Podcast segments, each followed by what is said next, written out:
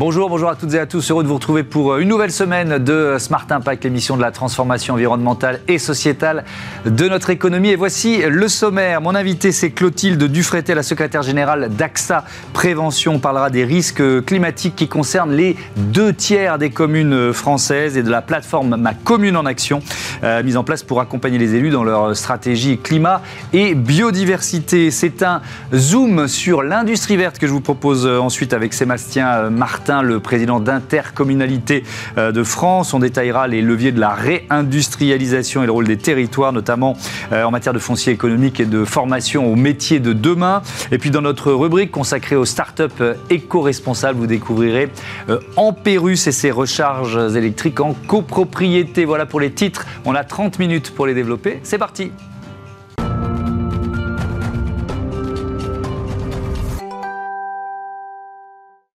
L'invité de ce Smart Impact, c'est donc Clotilde Dufretet. Bonjour. Bonjour Thomas Hugues. Bienvenue. Vous êtes la secrétaire générale d'AXA euh, Prévention. Euh, c'est une association qui organise des campagnes de, prévention, évidemment en parler. Vous lancez une plateforme à destination notamment des élus euh, locaux qui s'appelle Ma Commune en Action pour les aider à anticiper les, risques climatiques, à intégrer finalement ces enjeux de transition écologique à leur, à leur décision.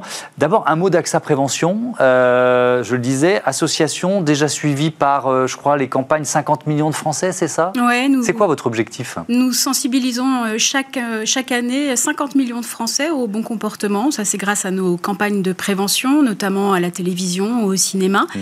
On a un modèle assez unique en France et dans l'assurance, c'est que notre groupe a fait le choix un choix associatif d'intérêt général mhm. pour faire de la prévention des risques.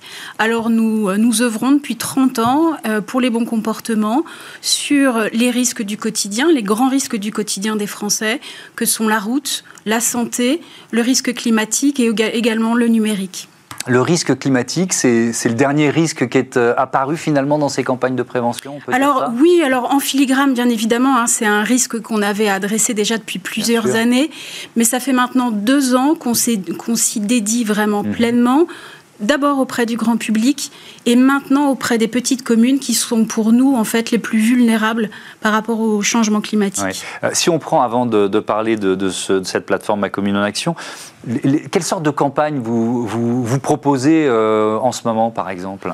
Eh bien, vous avez peut-être eu l'occasion de voir au cinéma notre film de sensibilisation euh, sur les maladies cardiovasculaires des femmes, un film qui s'appelle Mon cœur, qui a mhm. été réalisé par... Très beau d'ailleurs, très exactement, par Safi Nebou, et qui euh, alerte l'entourage des femmes sur l'importance de prendre soin de soi et, euh, et, que les femmes aient plus de temps pour aller chez le médecin et pour avoir euh, un suivi mm. de leur cœur. et pas forcément toujours porter, tout porter sur elles et qu'on s'occupe nous aussi de, de, nos sœurs, de nos mères de nos, et de nos femmes. La plateforme Ma Commune en Action, dites-nous tout, c'est quoi exactement? C'était quoi déjà le, principe Pourquoi vous avez décidé de le, lancer et de travailler sur ce projet? Bah, C'est un an de travail, Ma Commune en Action. C'est un an de travail avec euh, notre filiale, euh, notre, notre entité sœur euh, AXA Climate qui travaille sur le risque environnemental. Et qu'on a reçu plusieurs fois. Exactement. Antoine Denois est venu vous voir. On a travaillé aussi avec The Shift Project. On a mhm. travaillé avec les équipes de la sécurité civile du ministère de l'Intérieur. Donc un an de travail pour donner en fait aux communes euh, eh ben, les moyens d'atténuer leur impact sur le climat, mais aussi de s'adapter au changement climatique. Mhm. C'est quoi le constat de départ déjà? Le constat de départ, eh ben, le constat de départ, euh, c'est celui aussi que porte notre ministre euh, Christophe Béchu sur, la, euh, sur le changement climatique. On est un pays vulnérable. On est déjà à plus 1,7 degré. Mmh. Si on continue sur cette trajectoire, on sera à plus 4 à horizon 2100. Donc on a tous un rôle à jouer. C'est un peu euh, comme la légende amérindienne du colibri, mhm. euh, avec cette goutte d'eau qu'il va apporter sur l'incendie. Il est temps que chacun de nous agisse. Donc en 2021, sur cette envie d'agir, on avait interrogé les Français on leur avait demandé euh, quelle était leur perception du risque climatique. Et à 85% d'entre eux, ils nous avaient dit Mais moi, j'ai envie d'agir, mais je ne sais pas comment agir. Donc, on avait déjà écrit un guide, un guide climat, euh, Comprendre et agir, qu'on a euh, déjà distribué à, à 30 000 exemplaires. Je vous en donnerai un. Merci. Qu'on a déjà distribué à, 30 000 exemplaires grâce à nos agents généraux partout en France. Mmh. Et il a été déjà téléchargé 210 000 fois. Donc, ça, c'est à destination tout le monde. De tout le monde, les particuliers, le, grand public. On y trouve quoi? On y trouve euh, des, des, gestes du quotidien, on y trouve des bons conseils, des bonnes pratiques à partager? Bah, on est parti du constat, on a regardé tout ce qui était fait. Donc il y avait beaucoup de choses qui étaient faites sur les éco-gestes et beaucoup de choses qui étaient faites, faites mais de façon assez euh, scientifique sur les mmh. constats euh, du changement climatique. Et on s'est dit, il faut vulgariser les constats scientifiques pour que tout le monde puisse bien comprendre, tout le monde n'est pas ingénieur. Et aussi euh, mettre une gradation dans les gestes du quotidien qui peuvent avoir un impact positif sur le climat. Donc c'est un guide, comprendre et agir. Hmm. Dans les éco-gestes, puis on reviendra aux communes, euh, vous, êtes venu avec... C'est un tout petit objet, alors regardez bien, si vous n'avez pas ça chez vous, franchement, euh, ça, ça coûte pas cher et c'est ultra utile. Voilà, c'est un mousseur d'eau. Mettez-le assez haut qu'on le voit. C'est un mousseur d'eau, c'est un dispositif hydroéconome. Euh, toutes les nouvelles robinetteries en sont normalement équipées. Mhm. Mais si vous n'en avez pas, regardez bien votre, votre robinetterie. C'est standard, il suffit, standard, de, il suffit de, le visser et c'est 50% euh, d'économie d'eau.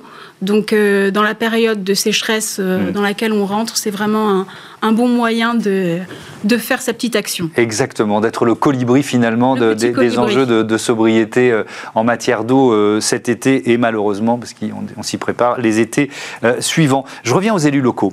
ce, ce, programme, cette plateforme Ma Commune en Action, ça s'adresse d'abord aux élus de petites communes, enfin petites communes j'entends de quoi 5, 6, 7 jusqu'à 10 000 habitants, c'est ça? Oui, les communes qu'on a voulu le plus aider, c'est les plus vulnérables. Mmh. Euh, les maires de petites communes euh, manquent de temps, en tout cas c'est ce qu'on a identifié en discutant avec eux, ils manquent de temps, ils manquent de ressources et ils manquent aussi d'argent. Donc on a créé cette plateforme particulièrement pour eux, pour qu'ils puissent déjà se former. On a créé avec justement les équipes d'AXA Climate une école du climat pour les maires, une école qui guide en dix chapitres sur l'atténuation et sur l'adaptation aux risques climatiques. Après, on a travaillé aussi, notre deuxième pilier, il y a la formation, notre deuxième pilier, c'est l'anticipation des risques.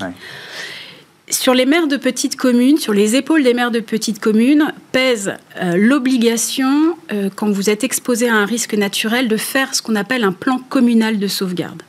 Un plan communal de sauvegarde, c'est un document d'anticipation mhm. que vous allez faire. C'est 30 pages à rédiger, ce n'est pas rien, c'est assez colossal comme travail, mais il faut tout préparer en cas de catastrophe naturelle. Il faut euh, avoir une liste précise des vulnérabilités, il faut avoir des procédures, il faut avoir une sorte de commandement. Donc c'est là où on a voulu aider les maires de petites communes à faire cette obligation, à remplir cette obligation réglementaire du plan communal de sauvegarde. Et ça, on l'a travaillé main dans la main avec les équipes de la sécurité civile pour vraiment digitaliser euh, cette obligation réglementaire et la rendre plus facile pour les maires de petites communes. On, imagine ce que ça peut représenter pour le, maire qui est souvent bénévole d'une toute petite commune qui n'a évidemment pas de, pas d'administration, personne pour l'aider, pour ou très peu de gens pour l'aider à faire ça. Et ça concerne, euh, on l'a évoqué, deux tiers des 36 000 communes françaises. Il y a deux communes françaises sur trois exposées à au moins un risque naturel. Quand on dit un risque naturel, bon, la, liste, je pense qu'on l'a, on l'a tous en tête. C'est mm. quoi Inondation, euh, sécheresse? Inondation, glissement de, glissement de terrain. Euh, oui, il y a énormément de. sécheresse, incendie, j'imagine. Incendie, et puis il n'y a pas que les risques naturels, il y a aussi les risques majeurs les risques mmh. technologiques, industriels. Donc ce plan de sauvegarde, euh, c'est vraiment le mode opératoire du maire qui va se retrouver en fait directeur des opérations. Hein. Ce sera le premier maillon de la chaîne de secours quand un événement va arriver. Il y, a aussi un onglet euh, sur, de, partage de bonnes pratiques, c'est ça, sur, euh, sur la plateforme. Vous avez des exemples de, de, bonnes pratiques existants et que, voilà, que grâce à cette plateforme, on va diffuser au, plus grand nombre? Ben, On a fait notre première immersion dans le Calvados et, et particulièrement en Normandie Hein, euh, on a rencontré des maires là-bas et notamment un ingénieur euh, qui s'appelle Ulysse Blo, euh, qui travaille beaucoup sur le partage des bonnes pratiques entre maires. Mmh. Un autre maire regardera toujours ce que fait un autre maire et et ces bonnes pratiques, elles feront boule de neige. C'est un peu la même chose entre, entre chefs d'entreprise. C'est un comportement qu'on voit souvent. Exactement, on a confiance dans son homologue. Bien sûr, Et donc là, sur cette, dans cette partie-là, euh, outre la formation, l'anticipation, on a vraiment voulu créer aussi une section de partage où on fait remonter toutes les bonnes pratiques de ces maires euh, euh, de Normandie qui sont réplicables partout sur le territoire. Là, j'ai un exemple, c'est à Dans l'Orne où ils sont très investis sur la gestion de l'eau. Ils vont remplacer, par exemple, toutes leurs plantes dans les jardins, parce qu'on aime beaucoup dans les, dans, les petits, dans les petites villes avoir des jardins fleuris, d'avoir des plantes vivaces. Des plantes vivaces, eh ben, ça permet euh, d'avoir des, plantes qui nécessitent beaucoup moins euh, d'arrosage. Donc automatiquement, en termes de période de sécheresse, vous n'avez pas besoin de les arroser. Le, traitement des eaux usées également, ils sont en train de voir comment retraiter leurs eaux usées en phytoépuration avec des plantes, tout simplement. Hmm. Voilà. Eh ben voilà. Mm. Deux exemples de bonnes pratiques dans le Calvados qui peuvent se diffuser un peu partout en France. Merci beaucoup Clotilde Dufretet. À bientôt sur euh, Bismart. Il y a donc cette plateforme Ma Commune en Action. Vous pouvez évidemment y aller. Euh, tout de suite, c'est notre Zoom et on va continuer de parler de l'action des communes puisque euh, on sera avec les intercommunalités. On va parler réindustrialisation verte, forcément.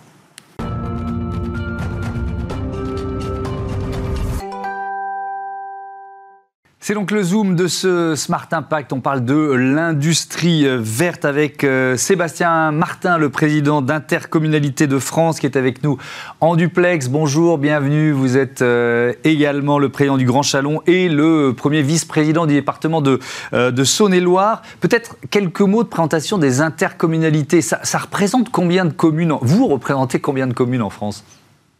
Ben, On représente toutes les communes aujourd'hui il n'y a pas une commune en France qui ne soit pas dans une intercommunalité. Il y a 1254 intercommunalités qui regroupent les à peu plus de 35 000 communes de notre territoire. Donc chaque Français vit dans une euh, intercommunalité et notre association, elle les regroupe de la communauté de communes euh, jusqu'à euh, la plus grande métropole. Et, donc on va parler ensemble de réindustrialisation. quel rôle les intercos, les intercommunalités, plus généralement les territoires jouent dans cette réindustrialisation? Ben, Un rôle majeur. D'abord parce que la loi a donné aux intercommunalités la compétence du développement économique. les communes aujourd'hui n'ont plus cette euh, compétence, les départements n'ont plus cette compétence, elle est partagée entre les régions et les euh, intercommunalités. Et nous, plus particulièrement, sur toutes les questions foncières et euh, d'accompagnement des entreprises. Donc, il ne peut pas y avoir d'implantation d'entreprise s'il n'y a pas eu une intercommunalité qui propose du foncier à une entreprise et qui propose son accompagnement pour la, réussite de, de, son projet. Donc, on a un rôle fondamental, je crois, dans euh, la réussite à la fois de la réindustrialisation et du développement aussi des entreprises qui sont déjà présentes sur nos territoires. Oui, avec un enjeu euh, financier, enfin de, passage à l'échelle. Quand on parle d'industrie, forcément, il y a des investissements lourds, donc ça se joue à la dimension d'une intercommunalité. Il y, a, cette idée aussi? Il y a, l'idée aussi de se dire que euh, l'enjeu du développement économique, il est tellement fort qu'on ne peut pas avoir sur un territoire espèce de concurrence entre les communes entre elles, mm. si vous voulez. On ne peut pas avoir euh, qu'on se trouve d'un côté ou de l'autre euh, de la rivière, de la Saône chez moi par exemple, espèce de concurrence fiscale mm. entre deux communes pour être le plus fort pour attirer l'entreprise. Et, à l'époque, il y a maintenant plus d'une vingtaine d'années, hein, le législateur, c'est ce qu'il a souhaité. Il a, il a souhaité qu'on soit en capacité, d'une part, de sortir de concurrence un peu stérile, et d'autre part aussi, en se regroupant, comme vous le dites, d'avoir de vrais moyens euh, d'agir pour faire du développement économique euh, sur les territoires, pour faire la promotion de nos territoires et pour avoir les leviers financiers pour pouvoir aménager des zones euh, d'activité économique. Je vous donner un exemple très simple. Chez moi, quand Kodak est parti, Kodak était présent sur cinq communes différentes. La zone était tellement grande qu'elle était sur cinq communes différentes. Eh bien, on a réussi à, à, supplanter cette épreuve, pardon, à dépasser cette épreuve, parce qu'il y avait l'intercommunauté, parce qu'il y avait un interlocuteur mmh. unique et qu'on a su mobiliser tout le monde pour, pour y arriver. Voilà, l'union fait la force. mais, mais, on le voit, euh, alors il n'y a peut-être pas de concurrence entre les communes grâce à ce système. Il peut y avoir des concurrences entre les territoires quand même. Euh, ça, ça pourrait être les plus séduisants possibles, les plus attractifs possibles pour un, un projet, et notamment en matière de, euh, d'industrie verte, on voit qu'il y a une concurrence entre les États. Il y a cette loi, l'IRA, l'Inflation Reduction Act, qui a été votée à mi-août aux, États-Unis euh, avec des subventions. Bon, alors il y a le prix de l'énergie aux États-Unis, mais il y a des subventions qui sont telles que on voit déjà des grands groupes européens qui ont euh, ben, déplacé leur, leur, projet, notamment de Gigafactory, vers les, les États-Unis. Est-ce que vous pensez que la France, et même au-delà, l'Europe, est armée? Les premières réponses, est-ce qu'elles vous semblent à la hauteur de l'enjeu? Alors, d'abord, la France, elle avait un petit peu anticipé parce que vous savez qu'il y a un plan qui s'appelle euh, France 2030 mmh. qui mobilise 53 euh, milliards euh, d'euros pour accompagner le développement notamment technologique des entreprises industrielles françaises. Ça, c'était un premier élément de réponse. Aujourd'hui, il y a une vraie discussion qui est menée au niveau européen pour assouplir ce qu'on appelle le régime des aides aux entreprises et qui me semble indispensable parce que effectivement l'économie aujourd'hui c'est plus que de la concurrence, c'est parfois un peu une guerre économique. Et quand on est dans une situation de, guerre économique, eh bien, il faut que la puissance publique soit en capacité euh, de répondre face euh, aux États-Unis, face euh, à l'Asie aussi. Et donc, on, attend impatiemment les résultats de ces discussions entre États au niveau européen. Mais je crois, comme vous le dites, qu'il va falloir sans doute un peu passer la surmultiplier. Maintenant, euh, il n'y a pas dans des décisions stratégiques d'investissement d'entreprise qui partent pour 20 euh, ans, 30 ans sur un territoire que des choix d'opportunités financières à un moment ou à un autre. Ça compte, il ne faut pas le nier, hmm. mais ce n'est pas suffisant. On va aussi avoir besoin de la qualité de la main-d'œuvre, on va aussi avoir besoin de la qualité des infrastructures. Et sur ces sujets-là, la France, et le continent européen, mais plus particulièrement la France, a de sacrés arguments à faire valoir, notamment par rapport aux États-Unis. Je pense que je n'ai pas besoin de vous faire de dessin sur la qualité des infrastructures publiques aux États-Unis et sur la qualité des infrastructures publiques hmm. que l'on peut trouver en France. Mais alors, il y a quand même des, euh, des, freins, euh, et on va peut-être développer euh, autour de, deux freins potentiels. Il y a d'abord le manque de foncier économique. comment vous l'appréhendez, ça? C'est vrai que c'est un, c'est un vrai sujet euh, aujourd'hui. En plus, euh, la France est engagée dans ce qu'on appelle le principe de zéro artificialisation nette parce qu'on a beaucoup, beaucoup consommé de foncier euh, par le passé. Nous, nous plaidons pour dire, j'ai vu que d'ailleurs Bruno Le Maire reprenait cette idée, mmh. que artificialiser des sols pour réindustrialiser notre pays, ce n'est quand même pas la même chose qu'artificialiser les sols pour mettre un énième centre commercial. Et nous, nous demandons à ce qu'il y ait des différences qui soient faites, qu'il y ait par exemple des critères de pondération, que quand on artificialise un hectare pour euh, de l'industrie, ben, finalement ça pourrait compter pour 0,5. Alors que quand on artificialise un hectare pour un centre commercial ou un énième lotissement, eh bien qu'il y ait cette fois-ci que ça compte pour un hectare 5 euh, par exemple. Parce mmh. que l'enjeu de la réindustrialisation, il va avec celui de la transition écologique moins nous produirons de, choses qui sont faites à l'autre bout hmm. du monde selon des règles environnementales qui sont moins exigeantes que celles que nous trouvons ici, qui par ailleurs ensuite nécessitent des frais de transport et surtout des transports qui sont loin d'être décarbonés, hmm. eh bien, moins nous ferons ça, plus nous participerons aussi à la transition écologique. Donc la réindustrialisation. Sébastien Martin, pardon de vous interrompre, j'entends cet argument, mais, mais ça dépend quand même de l'industrie qu'on réinstalle. Si c'est de l'industrie euh, carbonée ou ultra carbonée, ça n'a pas de sens. Oui, mais la France, justement, s'est engagée aussi dans une stratégie de décarbonation euh, de euh, son industrie, de décarbonation de ses sources de production euh, d'énergie pour l'industrie. On connaît plein d'exemples aujourd'hui. Alors, il y a les 50 plus gros sites industriels qui ont été réunis à l'Élysée pour ça, parce qu'on considère que si on agit déjà sur ces 50 plus gros sites, on aura fait énormément du travail. Sur, par exemple, euh, Dunkerque, où aujourd'hui on est en train de passer du gaz à l'hydrogène comme source d'énergie. Il y a des territoires, des communautés de communes parfois pas très importantes, qui mettent en place des centrales photovoltaïques, des énergies vertes à disposition de euh, leurs entreprises. Il y a beaucoup d'initiatives qui sont prises euh, en la matière et avec une trajectoire de décarbonation de notre industrie qui aujourd'hui est engagée euh, en France. Donc, je, je, je suis c'est pas que je suis pas d'accord avec ce que vous dites, mais je crois qu'il y a une vraie stratégie aujourd'hui qui est engagée en la matière. Mais euh, bon, en tout cas, il faudra peut-être aussi, parce vous parlez de, euh, de, conditions, c'est-à-dire euh, sur ce, cette zéro artificialisation nette, il faut aussi bien regarder quel est le projet. On est d'accord là, là-dessus, je pense. L'autre frein, et, je sais que vous menez une action là-dessus, vous avez parlé de l'attractivité des, territoires et notamment de la qualité de la main-d'œuvre. La difficulté, c'est qu'il y a énormément de secteurs qui ont du mal à trouver de la, de, de, la main-d'œuvre aujourd'hui. Vous proposez de créer des académies de formation, c'est ça en quelque sorte dans les territoires oui, on garde de la souplesse. Hein. L'académie, ce n'est pas euh, une énième administration. L'idée de l'académie industrielle, c'est d'arriver à réunir euh, sous une même bannière des euh, organismes de formation, des établissements d'enseignement supérieur, des grandes écoles pour pouvoir proposer un parcours de formation et d'enseignement supérieur, c'est-à-dire de bac moins 3 jusqu'à bac plus 5, qui soit dans le territoire et qui soit en adéquation avec les filières de formation dont nous avons besoin. Je, vous prends un exemple. Moi, je suis un territoire où j'ai Framatome, marqué par le nucléaire, la mécanique, la métallurgie. Ce ne sont pas exactement les mêmes besoins que l'ouest de la France, qui va mmh. être plus marqué par euh, des industries euh, agroalimentaires, par exemple. Et donc, cette idée d'académie, c'est beaucoup de souplesse. On met autour de la table les acteurs de la formation, on construit des parcours de formation qui font intervenir différents acteurs. Ça peut être une organisation professionnelle, ça peut être l'université, ça peut être une grande école. Et surtout, du coup, on propose à un jeune qui vient sur notre territoire une vraie filière globale.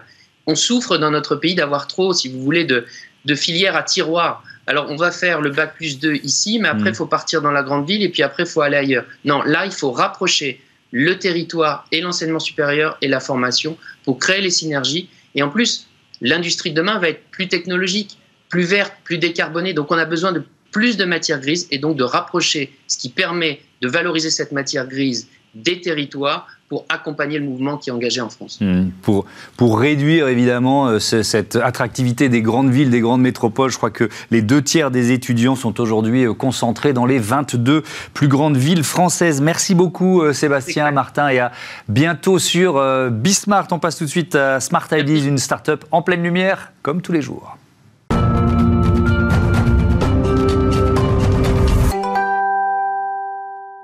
Smart Ideas, c'est notre rubrique consacrée aux startups éco-responsables. Et j'accueille euh, tout de suite euh, Louis Dupéry. Bonjour. Bonjour. Bienvenue. Vous êtes le président euh, d'Amperus, société créée par des anciens de Direct Energy. C'est ça, septembre 2021. Vous êtes combien de cofondateurs? On est quatre cofondateurs. Quatre cofondateurs. C'était quoi l'idée de départ? Racontez-moi. Eh bien, l'idée de départ, ça part d'un constat simple c'est que un Français sur deux habite en copropriété. Euh, euh, c'est compliqué aujourd'hui d'avoir une solution. Seulement 5% des copropriétés euh, ont une solution de recharge à domicile. Mmh. Et donc, partant de ce constat, on, a voulu apporter une solution claire et simple pour faciliter et démocratiser l'accès à la recharge. Alors, démocratiser l'accès aux recharges électriques, évidemment pour les véhicules électriques, ça passe par quoi? Peut-être d'abord par le prix, c'est ça le premier constat? Exactement, par deux points, le prix avant tout le prix et la simplicité et la facilité d'installation. Et donc, euh, en fait, un, chiffre qui résume un petit peu notre positionnement et notre promesse, euh, avec Amperus, vous pouvez vous recharger pour 100 km d'autonomie pour moins de 2,50 euros. Pourquoi? Parce que nous sommes convaincus qu'il faut un prix significativement et durablement plus bas que l'essence pour faciliter le passage à l'électrique euh, auprès de nos concitoyens. Donc moins de 2,50 euros pour 100 km, c'est ce que vous dire. Mais en quoi votre solution, elle permet de faire baisser ce prix par rapport à, d'autres solutions de recharge, de recharge électrique? Tout à fait. Alors, premier, premier élément, notre, notre expertise et notre connaissance du marché de l'énergie, du marché de l'électricité. Euh, nous pilotons nos, bornes, nos bornes sont connectées, nous les pilotons et donc nous adaptons la charge en fonction du besoin de chaque consommateur pour euh, que celui-ci puisse se recharger au meilleur prix principalement la nuit. Mmh. Euh, et donc ça, c'est notre, notre premier fondamental. D'accord. Notre deuxième euh, fondamental, c'est que nous facilitons l'installation dans les copropriétés. Donc pour ça, nous sommes adossés aux organismes publics ou parapublics qui, mmh. qui sont en soutien de la mobilité électrique, que sont le programme Advenir, piloté par l'Aver France, et Logivolt, la filiale de la Caisse des dépôts et consignations. D'accord. Et donc ça, concrètement, pour la copropriété, l'installation ne coûte rien. Seuls ceux qui veulent une borne s'équipent et payent leur installation. D'accord.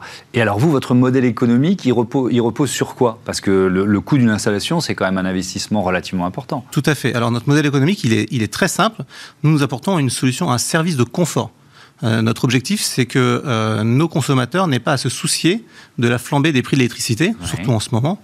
Et donc, euh, on, a une, on a une offre en trois points une borne euh, à un prix fixe euh, de 799 euros net des aides. Il y a beaucoup d'aides mmh. et on aide nos consommateurs euh, à aller, à, les chercher, à faire les, On s'occupe de tout, les démarches, les démarches administratives, etc. Nous les avançons également, ces aides. Mmh. un abonnement, un abonnement de 4,90 la première année et ensuite de 14,90 par mois. Euh, qui donne accès à un service avec une assistance 24-24, euh, qui donne euh, un service continu de la recharge. Mmh. On gère également l'énergie au sein de la copropriété via cet abonnement. Et puis ensuite, un, prix de l'électricité, de une tarification au réel. Vous ne payez que ce que vous consommez. Mmh. Et un prix qui s'adapte à vos usages. si vous êtes un petit rouleur, on a un prix jour, nuit, toute la journée le même de 24 centimes du kilowattheure. Si vous êtes un grand rouleur, vous pouvez souscrire à l'option grand rouleur. Et dans ce cas-là, vous bénéficiez euh, du tarif euh, de 16 centimes la nuit. C'est l'équivalent du tarif heure creuse EDF, euh, qui est aujourd'hui protégé notamment par le bouclier tarif. Donc c'est vraiment plus rentable pour les clients de recharger la nuit. Ça, c'est un, bah, un, principe de base au-delà de votre C'est un principe de base. En fait, la nuit, on a plus le temps de se recharger. On a toute la nuit pour se recharger. Bien sûr, Donc, on, est plus, on a plus de, de, temps et de flexibilité pour se recharger. Et on sollicite moins le réseau aussi. Exactement. Euh, et c'est évidemment la solution la plus écologique parce mm. qu'on n'a pas à se recharger en un quart d'heure ou en une demi-heure euh, sur une, une, voie rapide euh, et qui sollicite beaucoup les appels de puissance du réseau. Et donc nous, bah, nous faisons ça entre guillemets tranquillement la nuit, mm. et ce qui permet au réseau, à la planète, puisqu'il y a quand même une notion écologique derrière tout ça, et aux consommateurs par son prix de, de, s'y retrouver. Vous, vous parliez des, fluctuations du marché de l'énergie. Euh, l'écart entre un, plein d'un modèle thermique et d'une voiture électrique, il s'est quand même réduit là depuis, euh, depuis quelques mois? Alors, tout dépend comment on va gérer justement. Si on n'a pas la solution en Pérus. Exactement. Peut-être pour donner quelques chiffres. Euh, un plein d'essence, si on regarde toujours la base 100 km, on est plutôt entre 12 et 15 euros pour 100 km. D'accord un plein en, très rapide sur l'autoroute, même s'il y a eu beaucoup d'efforts de, pas mal de, nos confrères euh, sur, sur le prix, on est euh, à 50% du prix du plein, du plein de l'essence. Donc deux fois moins cher. Le plein à domicile la nuit, tranquillement, comme on l'a, dit jusqu'ici, euh, on est jusqu'à six fois moins cher que le prix du plein essence. Hmm. Toujours pour 100 km. et donc voilà, nous, c'est notre conviction, c'est qu'il faut qu'on ait un prix significativement moins cher, donc six fois moins cher que l'essence, et durablement. Et donc nous, nous garantissons que nos prix seront toujours alignés à celui du tarif. Comment vous le faites ça Heure creuse EDF. Eh bien, vous tenez ce, ce C'est un petit peu un secret de fabrication, euh, mais, euh, mais dans le principe. Dans le principe, par notre connaissance du marché de l'énergie et par notre capacité à piloter nos bornes. Nos bornes sont connectées, c'est pas juste une prise, c'est une borne connectée avec toute l'intelligence qui va dedans, avec un système d'information que nous avons fait et, euh, qui nous permet bah, d'adapter la recharge aux bonnes heures. Hmm. Euh, il y a des heures la nuit où même la recharge peut être euh, gratuite, voire euh, on peut même être rémunéré à ce moment-là. Et donc c'est grâce à ça que, que, nous pouvons promettre cette, cette offre. L'offre, elle vient de, elle vient d'être proposée, c'est ça? Alors on existe depuis depuis deux ans. L'offre, elle, elle a, elle, a, évolué hmm. il y a quelques mois, notamment puisqu'on a été référencé, on est accrédité maintenant auprès de auprès de Logivolt, la filiale de la Caisse des dépôts et consignations dont je parlais tout à l'heure, et qui permet bah, d'amplifier et de, proposer cette offre au plus grand nombre de copropriétés. Merci beaucoup Louis Dupéry et bon vent euh, à euh, Ampérus. Voilà, c'est la fin de ce numéro de euh, Smart Impact. Merci à toutes et à tous de votre fidélité. À demain.